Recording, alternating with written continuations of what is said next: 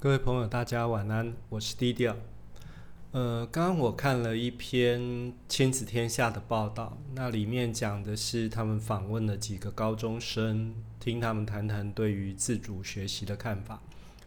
我看了一下内容之后，发现有几个学生的想法蛮有趣的。那我这里试着提出来，也试着去解决他们的一些困惑哈。呃，其中有一个学生说，他给自己的学习历程档案打了刚好及格的六十分，因为上传的内容和未来想申请的校系无关，只是做一个样子而已。貌似传了很多东西，像是小日记、学习单等等，但内容都是空的，觉得没有什么用。好，那这个部分我可以给这位同学的建议是说，既然你认为。你应该试着去就你以后想申请的校系做一个探索。那这样子的话，你是不是可以去修一些大学的开放课程，或者是类似 MOOCs 这样的课程，直接去看一下，说，诶，这个你想申请的校系里面的某些课，你现在先修看看，看看是不是符合你的兴趣。不过那个前提是。你最好去看一下你想申请的校系的课程地图，你才能够去做这件事情哈。那你另外提到一件事情，就是说内容都是空的，觉得没有什么用。其实我会建议你，如果你去修那个课程的话，你可以去写一些笔记，但是这笔记就不是只有单纯的记录而已，里面可能还要去提一下说你观察到什么，然后。你呢？想问什么？这些东西里面最好要有一些反思在里面，会比较好一点。好，那第二个同学提出的问题是：明星高中的班导好像比较认真在监督，学校没有微课程，老师好像也不太关心班上同学的自主学习计划。他很担心说，社区高中学生就算学测通过了。但是没有漂亮的学习历程档案，申请大学的时候会不会差太多？其实我前面那边已经讲过，呃，这个东西你可以试着这样做哈，就是说让大学知道你是一个准备好的学生。那怎么做？就是刚刚上面说的，先去看他的课程地图，试着去修这个课。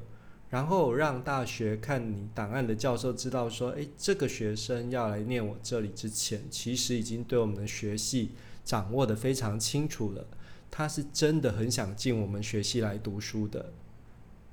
好，那第三个部分哈，高一就要想出自主学习的主题到底要做什么，还有自主学习的成果到底符不符合未来申请校系的要求。那有位同学说，每个学期光是想题目就要花一两周，而且怀疑说，花了一学期弄出来的作品，最后到底有没有用？会不会只是浪费时间？呃，关于主题的部分，我的建议是，你还是可以借由嗯大量阅读。我们的做法是去图书馆找一些你喜欢的杂志，在那里面找到几篇你喜欢的文章。就这些文章再钻进去，去找出你的主题。那你说花一学期弄出来作品到底有没有用？就要看看你说你在这个自主学习内，你到底规划了什么东西？这些东西有没有达成？你到底有没有成长？那如果说你呢有非常清楚想要去念的校系，那你要拿什么东西给这些校系的教授们去看呢？就是。你到底为了念这个校系做了哪些准备？或许是一些学习的内容，或许是你的能力，这些都可以再去思考一下哈。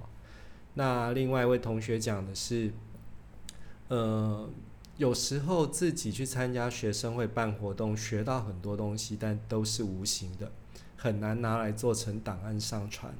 其实我不认为那些东西是无形的。你在参与学生会办活动的时候，你如果把专案管理带进去，那这样子他们知道你有专案管理的能力，能够去管控自己的学时间，能够管控自己的资源，能够把大任务切成小任务，那这些东西都是能力的所在。比起那些只会堆资料的学生来讲的话，我觉得这些综合能力反而是更加可以让人家看出你跟别人的一个差异哈。那提到这里呢，其实最后我想呼应学生的就是他们提到说，呃，一零八课纲设计的利益是好的，但是如果满分十分可以给到八分，但到现场执行面只能给一两分，这个我也是认为是如此哈，因为以目前来讲的话，现场真的是一团乱。以我现在遇到的一个状况，光我所在的高雄市，有好多高中对自主学习的态度、资源都不一，这个不知道要怎么解决，好像只能去碰运气。那这个东西是不是应该教育部、国教署还有国教院都应该一起来思考，怎么去提供学校基本的一些支持？这样子对于学生来讲，你把这个去列入采集，才能够说，呃，每个孩子都有均等的机会。如果他自己不用心去做，那没有办法，不能怪自己。可是，在这过程中，如果大家得到的资源是不一定的，这也是形成另外一种差距，哈。好，那我就先讲到这里。其实我觉得《亲子天下》这篇报道非常好，哈。提出了一些从高中生的角度去提出了一些问题，那我也试着去做出了一些解答。